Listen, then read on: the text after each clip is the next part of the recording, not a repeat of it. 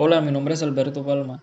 Una de las bases que se tienen en cuenta en las NIF son el costo corriente de un activo y el costo corriente de un pasivo.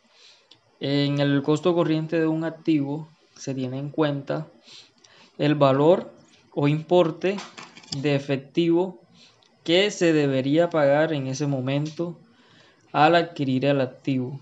Es decir, que es el costo que está en el mercado en ese momento y en el costo corriente de un pasivo se tiene en cuenta o se registra eh, contablemente el importe sin descontar de efectivo necesarios para liquidar el pasivo en el momento presente.